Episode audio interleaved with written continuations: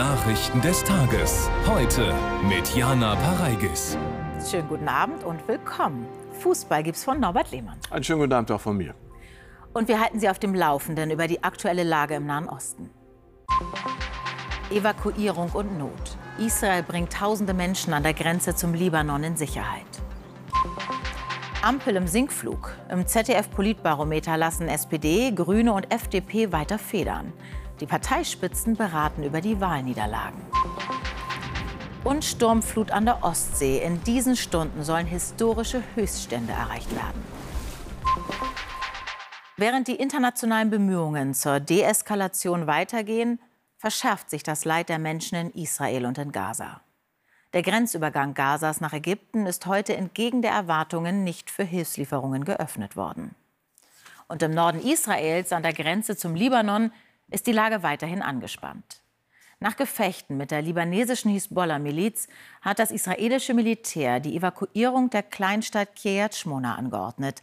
Alle Menschen dort sollen den Ort verlassen. Peter Böhmer berichtet. Kiryat Shmona an der Grenze zum Libanon, wie ausgestorben. Die Mehrheit der über 20.000 Einwohner hat die Stadt schon verlassen. Manche warten auf Hilfe. Ich habe Todesangst. Ich bin alleinerziehend und wurde noch nicht evakuiert. Ich warte seit drei Tagen. Ich habe Todesangst. Unser Dorf wurde heute von einem Terroristen angegriffen. Er hat versucht, ins Dorf zu gelangen. Die Hisbollah, die andere islamistische Terrororganisation, die vom Libanon aus agiert, liefert sich hier seit Tagen schon Gefechte mit Israel. Sie hat angedroht, bei einer Bodenoffensive in den Krieg einzutreten. Die Pendeldiplomatie läuft deshalb auf Hochtouren. Außenministerin Baerbock heute wieder in Israel, am Nachmittag im Libanon, morgen in Kairo bei einem Gipfeltreffen. Wir alle wollen verhindern, dass die ganze Region ins Chaos stürzt. Deshalb bin ich ganz klar an all diesen Orten in meinen Botschaften. Hisbollah darf den Libanon nicht mit in diesen Konflikt hineinziehen. Neue Informationen gab es von der Armee hinsichtlich der 200 Geiseln, die im Gazastreifen gefangen gehalten werden. Die Mehrheit sei am Leben, 20 von ihnen seien unter 18 Jahre alt. Auf einem Platz in Tel Aviv eine riesige Dinnertafel vor dem Schabbat, 200 leere Stühle. In Rafah an der Grenze zwischen Ägypten und dem Gazastreifen warten weiterhin Dutzende Lkw mit Hilfsgütern auf Einfahrt. Am Mittag war UN-Generalsekretär Guterres auf der ägyptischen Seite vor Ort. Diese Lastwagen sind nicht nur Lastwagen, sie sind eine Lebensader. Sie sind der Unterschied zwischen Leben und Tod für so viele Menschen in Gaza. Frühestens morgen sollen die ersten Lastwagen hinein dürfen, zu jenen, die nicht hinaus dürfen und in Zelten leben. Ich weiß nicht, was als nächstes passiert. Ich hoffe, ich bin nicht die Nächste, die stirbt. Rund um den Gazastreifen die israelischen Panzer. Bisher hat keine Bodenoffensive begonnen. Und im Norden Israels, in Kiryat Shmona, also nicht weit von der Grenze zum Libanon entfernt, steht für uns Michael Beverunge. Michael, wie erleben Sie die Anspannung vor Ort? Kiryat Shmona gleicht einer Geisterstadt. Die Straßenlaternen sind an, aber es gibt keine Menschen, für die sie leuchten könnten. Heute Morgen kam der Räumungsbefehl für die meisten Dörfer und Städte entlang der libanesischen Grenze. Auch Kiryat Shmona wurde geräumt. Jetzt sind nur noch Soldaten hier, die ihre Stellungen eingenommen haben. Es gab den ganzen Tag heftige Gefechte, Raketenangriffe, Mörserangriffe, Infiltrationsversuche aus, äh, der, von der libanesischen Seite. Manchmal hören wir hier im Minutentakt die Antwort israelisches Artilleriefeuer. Ich würde es immer noch als Abtasten und Austesten bezeichnen. Äh, der entscheidende Trigger, der entscheidende Auslöser wird der Beginn der Bodenoffensive im Süden sein. Dann muss die vom Iran gesteuerte Hezbollah entscheiden, ob sie tatsächlich auch hier im Norden einen weiteren Krieg mit Israel riskieren will. Und noch eine weitere Meldung hat uns gerade erreicht aus dem Süden. Die Hamas hat angekündigt, zwei Geiseln freizulassen, eine Mutter und eine Tochter, beides amerikanische Staatsbürgerinnen. Die, der Austausch ist zwar noch nicht erfolgt, aber Israel hat diesen Deal bestätigt. Aus dem Norden Israels, Michael Beverunge, vielen Dank. Aufgrund der Raketenangriffe, wir haben es gerade auch noch mal gehört und gesehen, gibt es in Israel mehr als 300.000 Binnenflüchtlinge. Sie müssen jetzt in anderen Landesteilen unterkommen, weiter weg von der Grenze zu Gaza und dem Libanon. Die Hilfsbereitschaft in der israelischen Bevölkerung ist groß, wie Elisa Jung berichtet. Sie sammeln alles, was man braucht. Von Lebensmitteln bis Babydecken für die geflüchteten Menschen aus dem Süden und Norden Israels. Freiwillige der Nachbarschaftsinitiative in Hamed Chen im Westen von Tel Aviv. Und sie suchen auch leerstehende Wohnungen für die Familien. Vor anderthalb Wochen konnten wir uns nicht vorstellen, dass wir zum jetzigen Zeitpunkt bereits für 40 Familien eine Bleibe gefunden haben würden. Sie bilden Patenschaften mit den neu angekommenen Familien, wie Miki Bar mit ihren vier Kindern. Geflohen aus dem Süden nahe Gaza. Sie ist im neunten Monat schwanger. Die Kinder sind unter den Tisch gekrochen. Eines meiner Kinder hatte so Angst, dass sie am Tag des Angriffs nichts gegessen hat. Und auch mehrere Tage danach nicht. In der ganzen Stadt sind private Hilfsinitiativen entstanden. 15.000 Freiwillige organisieren hier auf dem Messegelände Nothilfe für ganz Israel. Die Leute flüchteten von deren Häusern und die hatten keine Möglichkeit, irgendetwas mitzunehmen.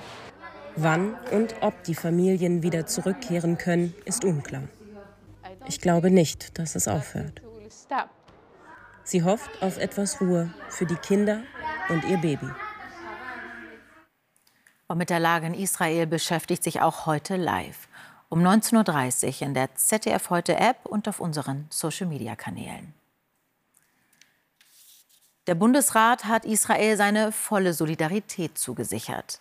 Die Angriffe der Hamas verurteilten die Länder als Akt der Barbarei und des Terrors. Mit einer Schweigeminute erinnerte der Bundesrat an die Opfer der Angriffe. An der Sitzung nahm auch der israelische Botschafter Ron Persor teil. Angesichts der Zunahme antisemitischer Übergriffe forderten die Länder, Judenfeindlichkeit konsequent zu verfolgen. Und auch in den USA ist die Lage im Nahen Osten solch ein bestimmendes Thema, dass Präsident Biden eine Rede an die Nation gehalten hat aus dem Weißen Haus. Das kommt nicht oft vor. Dabei hat Joe Biden Israel und auch der Ukraine milliardenschwere Finanzhilfen in Aussicht gestellt. Gut 61 Milliarden US-Dollar für die Ukraine und gut 14 Milliarden für Israel soll der Kongress dafür freigeben. Claudia Bates über die Fernsehansprache. Joe Biden braucht sein Land hinter sich, muss erklären, warum es im Interesse der USA liegt, zwei ferne Regionen mit Milliarden zu unterstützen. Beide, Hamas und Russland, so verknüpft er die Themen, wollten benachbarte Demokratien vollständig zerstören. Wenn Terroristen keinen Preis für ihren Terror zahlen und Diktatoren nicht für ihre Aggression, dann verursachen sie mehr Chaos, Tod, Zerstörung. Linke Abgeordnete seiner eigenen Partei machen Stimmung gegen Israel. Am rechten Rand der Republikaner Vorbehalte gegen Milliarden für die Ukraine. Im Kongress Chaos. Die Republikaner zerfleischen sich gegenseitig. Um zu einen betont Biden die Großartigkeit Amerikas, hinter der sich normalerweise alle versammeln können.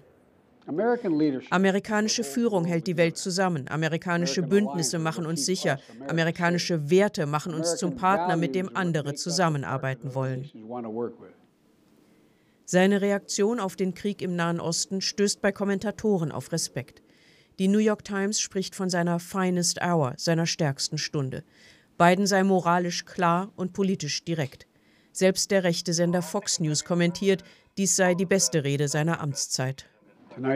Heute Nacht sind in der ganzen Welt unschuldige Menschen, die hoffen wegen uns, die an ein besseres Leben glauben wegen uns, die hoffen, nicht vergessen zu werden von uns und die warten auf uns. Amerika für Biden immer noch ein Leuchtfeuer in der Welt und er kämpft darum, dass es so bleibt. Und wie die Menschen in Deutschland auf den Krieg im Nahen Osten blicken, haben wir im aktuellen ZDF-Politbarometer gefragt. Und dazu begrüße ich jetzt Matthias Vornoff. Hallo. Guten Abend, Matthias. Wie haben sich die Befragten zu einer möglichen Bodenoffensive Israels im Gazastreifen geäußert? Wir sehen da ein ziemlich gespaltenes Meinungsbild. Eine Bodenoffensive Israels wäre gerechtfertigt, sagen 39 Prozent der Befragten. Etwas mehr, nämlich 41 Prozent, hielten sie nicht für gerechtfertigt und 20 Prozent sind sich da nicht sicher. Dass der Konflikt sich auf andere Länder im Nahen Osten ausweiten wird, erwarten 72 Prozent. Und wie steht es um die Gefährdungslage bei uns? Dass es in nächster Zeit zu Terroranschlägen in Deutschland kommen wird, befürchten 66 Prozent der Befragten. 30 Prozent glauben das nicht. Bleiben wir weiter bei Deutschland und schauen auf die deutsche Politik. Wie schneiden derzeit die Parteien ab? Na, die Zustimmung zur Ampel, die nimmt weiter ab auf den bisher schlechtesten Wert seit Regierungsbeginn. Die Bundesregierung macht ihre Arbeit gut, finden 32 Prozent. Eine klare Mehrheit von 62 Prozent aber sagt, sie macht es schlecht.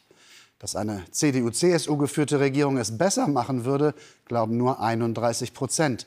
49 Prozent kein Unterschied, 15 Prozent es würde schlechter. Das schlägt sich nieder in der Projektion. Wenn am Sonntag Bundestagswahl wäre, käme die SPD auf 15 Prozent minus 2. CDU, CSU 30 plus 4, Grüne 14 Prozent minus 2, FDP 5 minus 1, AfD 21, Linke 5, Freie Wähler 3 Prozent, alle unverändert. SPD und Grüne damit mit ihrem schwächsten Wert seit Ampelstart und die FDP an der 5-Prozent-Grenze. Zustimmung sieht anders aus. Vielen Dank für die Zahlen, Matthias Hornoff. Und alle Zahlen des ZDF-Politbarometers können Sie später am Abend im Heute-Journal sehen. Die Umfragewerte für die Ampelparteien also sehr schlecht und bei den letzten Wahlergebnissen in Hessen und Bayern zum Teil hohe Verluste. Dazu warten gewaltige politische Herausforderungen. Also viel zu besprechen heute im Koalitionsausschuss im Kanzleramt. Neben der Lage in Israel wird es vor allem um die Frage gehen, wie raus aus dem Stimmungstief. Die Ampelparteien stehen zurzeit also alles andere als gut da. Theo Koll, welche Lehren will die Koalition daraus ziehen? Also der Kanzler jedenfalls hat heute schon eine Lehre gezogen, wenn auch erst einmal nur verbal. Er hat in der kommenden Ausgabe des Spiegel sehr deutliche Töne zur Zuwanderung gewählt. Zitat Olaf Scholz, wir müssen endlich im großen Stil abschieben. Es kommen zu viele. Oder auch, wir tragen Verantwortung dafür, dass unser Gemeinwesen funktioniert. Also der Ton ist deutlich schärfer und dürfte natürlich ein politi politisches Echo der Landtagswahlen sein und auch der eben gehörten dramatisch schlechten Umfragewerte. Die Unzufriedenheit der Wähler beim Thema Zuwanderung ist ja überdeutlich geworden, mit der Folge, dass der Kanzler sich jetzt mehr Beinfreiheit nimmt. Aber um im Bild zu bleiben, ohne dass er gleichzeitig neue politische Sprungfedern hätte. Die Maßnahmen, die er aufzählt, die sind schon bekannt und äh, werden die Lage auch kurzfristig jedenfalls kaum verändern. Deshalb wäre es auch überraschend, wenn es da heute Abend beim Ampeltreffen bei dem Thema zu größeren Verwerfungen käme. Vielen Dank für die Einschätzung. Theo Kolm aus Berlin. Gerne. Mehr Geld beschaffen für künftige Verkehrsprojekte und die dann schneller und leichter umsetzen können. Mit dem Ziel haben Bundestag und Bundesrat heute ein neues Gesetz verabschiedet. Es sieht vor, dass die Lkw-Maut auf Bundesstraßen und Autobahnen ausgeweitet wird, um einen CO2-Aufschlag, der ab Dezember gilt. Etwa 7 Milliarden jährlich soll das bringen. Die zusätzlichen Mittel sind halb für das Fernstraßen- und halb für das Schienennetz vorgesehen.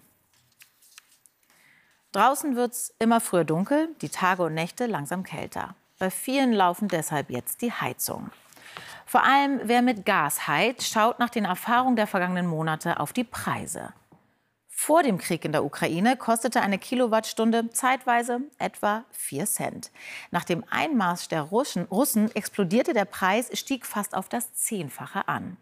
Seit Januar deckelt zwar die Gaspreisbremse die Kosten auf maximal 12 Cent, die meisten Tarife sind aber mittlerweile sowieso wieder günstiger. Mehr von Fabian Köhler. Ein Gasheizkraftwerk des Energieversorgers Enercity. Das Unternehmen versorgt Hannover mit Energie und Wärme. Aktuell zahlen neue Privatkunden bei diesem Anbieter Preise um 9,7 Cent je Kilowattstunde Gas. Sicher kein Niveau wie vor dem Krieg, aber die sind deutlich günstiger. Also wenn nichts Unvorhergesehenes kommt, gehe ich davon aus, dass die Preise für den kommenden Winter noch weiter sinken werden. Aber sollte ein kalter Winter sein, kann es auch nach hinten losgehen. Vor allem Flüssiggas sorgt für eine Stabilisierung des deutschen Gasmarktes. Innerhalb eines Jahres sind bislang drei LNG-Terminals in Betrieb gegangen.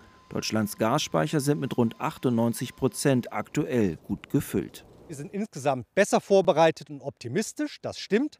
Aber wir müssen uns diversifizieren, das heißt Gas aus möglichst vielen Quellen beziehen.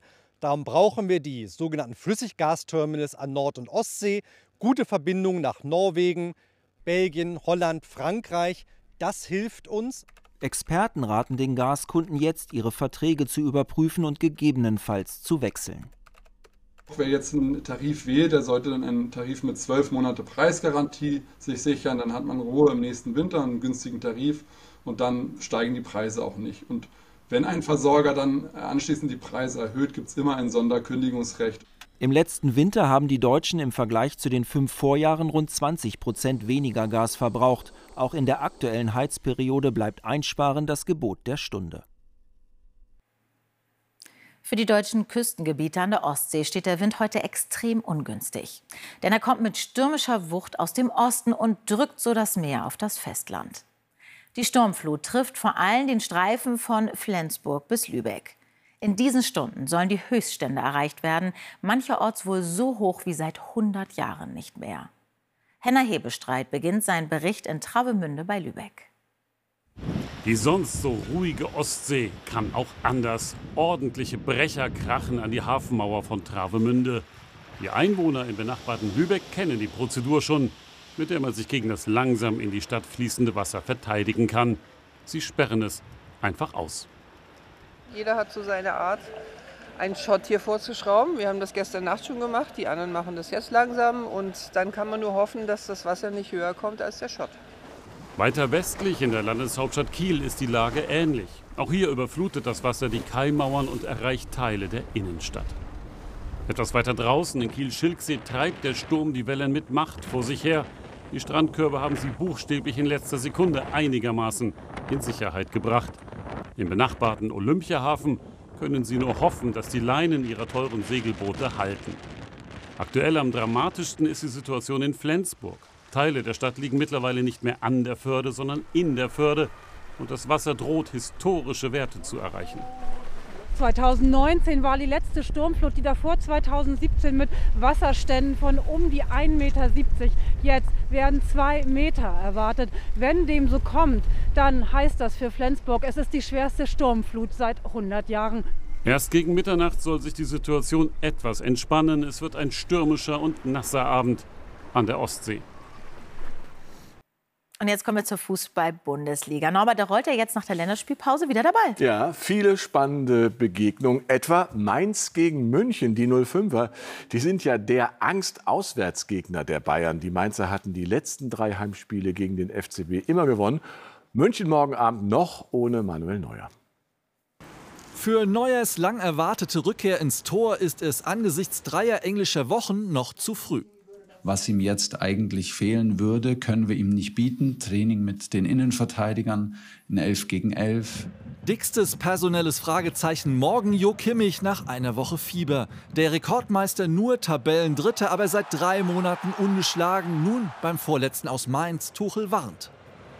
Das ist ihre ganz besondere Stärke, sich äh, gerade in Phasen, wo es nicht so gut läuft, in Phasen, wo der, der übermächtige Gegner kommt, ähm, über sich hinauszuwachsen. Wie zuletzt im April. Der letzte Bayern-Erfolg in Rheinhessen ist lang her, Februar 2020.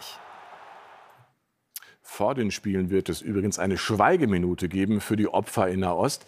Thema auch im aktuellen Sportstudio. Morgen Abend zu Gast Alon Mayer, das ist der Präsident des jüdischen Sportverbandes Maccabi Deutschland. Horst Rubisch soll die deutschen Fußballerinnen zu Olympia nach Paris bringen. Der Interimscoach wurde heute offiziell vorgestellt. Unklar weiterhin, was aus der dauererkrankten Trainerin Martina Voss-Tecklenburg wird. Er hat sie lieb gewonnen, seine Mädels, wie er sagt. Vor fünf Jahren schon einmal in Verantwortung ist Rubesch damals ungeschlagen abgetreten. Der entscheidende Faktor bei der ganzen Geschichte für mich war auch, dass eben Olympia hinten drauf steht. Das Olympische Turnier von Paris ist nach dem 0 zu 2 gegen Dänemark nur durch eine Siegesserie noch zu erreichen. Mich interessiert der Gegner nicht. Mich interessiert das, was wir spielen. Das, das werden wir den Mädels wieder einimpfen und dann werden wir bestimmen, was da passiert und wir werden die Spiele gewinnen. Martina Voss-Tecklenburg, nach dem WM-Aus auf unbestimmte Zeit krank gemeldet, bleibt jedoch nominell im Amt. Wir haben eine Verantwortung. Wir müssen äh, und wollen, dass sie sich äh, gut erholt. Das ist das Allerwichtigste. Ein 72 Jahre alter Hoffnungsträger für einen angeschlagenen Verband. Rubisch, erste Bewährungsprobe schon in zehn Tagen gegen Island. Sehr schön, danke Norbert. Gerne. Über den Sturm an der Küste haben wir ja eben schon berichtet. Wie es in der Nacht und am Wochenende weitergeht, das erfahren Sie gleich von Katja Hornefer. Gegen 22 Uhr läuft das Heute-Journal mit Anne Gellinek. Schönen Abend noch.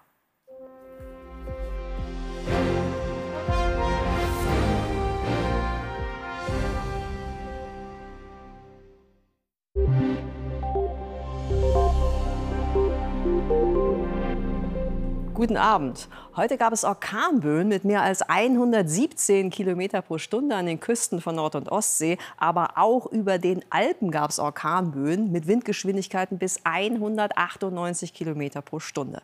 So gab es in diesem Föhnorkan eine Höchsttemperatur in Reit im Winkel von 27 Grad. Geradezu winterlich kalt blieb es hier im Nordosten mit nur 6 Grad.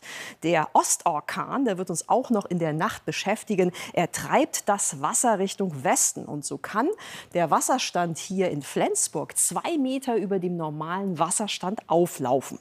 Es gibt nicht nur viel Wind in dieser Nacht, sondern auch viel Regen. Es können noch mal 20 Liter Regen pro Quadratmeter hier in Norddeutschland zusammenkommen. Im Südosten ist es zum Teil trocken oder es bildet sich mal Nebel bei Temperaturen von 12 bis 4 Grad. Die Höchsttemperaturen morgen liegen bei 12 bis 20 Grad. Besonders hier im Nordosten wird es deutlich wärmer. Der Regen der Nacht zieht morgen weiter nordwärts. Dann wird es ganz freundlich. Sonne und Wolken Wolken wechseln sich miteinander ab. Es gibt auch einige Regenschauer. Der Wind ist nicht mehr so heftig, er kommt aus südwestlichen Richtungen. Und der Sonntag wird bei 10 bis 18 Grad sogar noch eine Spur freundlicher. Guten Abend.